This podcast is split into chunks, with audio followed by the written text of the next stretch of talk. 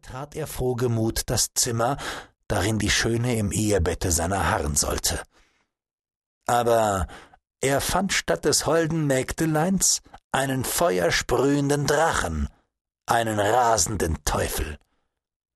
Sie kauerte in einem Stuhle vor dem Kamin, dessen Glut ihren Zorn noch recht einheizte. Als er sich weidlich erstaunt ihr zu Füßen warf, hüllte sie sich noch in totes Schweigen.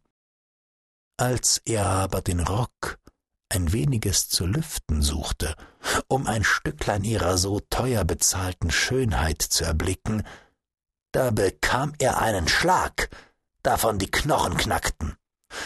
Das hob seine Stimmung, zumal er so zum erstrebten Ziele zu gelangen vermeinte und darum holte er sich vergnügt Hieb auf Hieb, und bei der Balgerei konnte es natürlich nicht ausbleiben, dass er ihr bald einen Ärmel zerriß, bald den Rock und so am Ende gar mit der Hand zu dem lieblichen Ziele seines Liebeskampfes gelangte.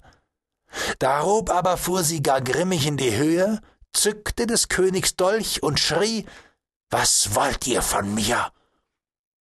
Alles natürlich, entgegnete er.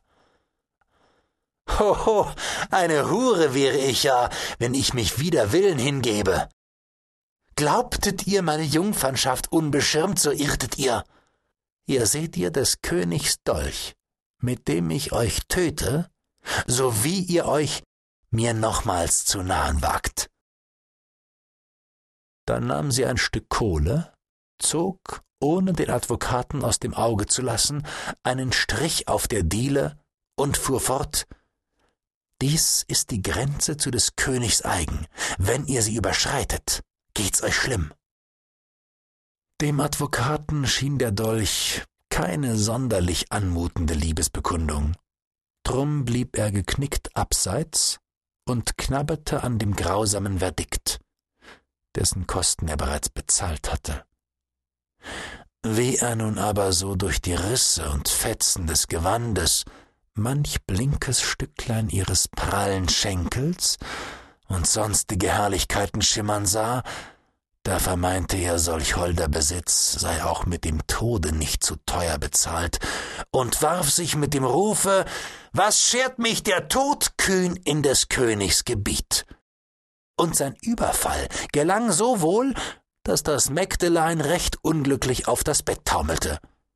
Doch verlor es nicht den Kopf und verteidigte sich gar gewandt, also dass er nur das Fell des Tierlein zu packen kriegte und dafür einen Dolchstich abbekam, der ihm ein gut Stück Speck aus dem Buckel fetzte, ohne ihn aber ernstlich zu verwunden.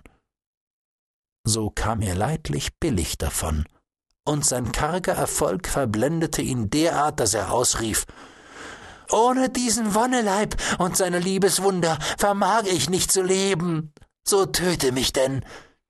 Und von neuem lief er wieder des Königs feste Sturm. Aber das Mägdelein entgegnete ungerührt Gut, wenn ihr nicht ablasst, dann töte ich eben nicht euch, sondern mich.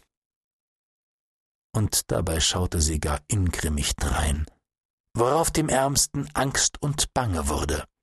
Wehklagend ließ er sich auf einen Stuhl sinken und verbrachte die Nacht unter Jammern, Fluchen, Bitten und Versprechen.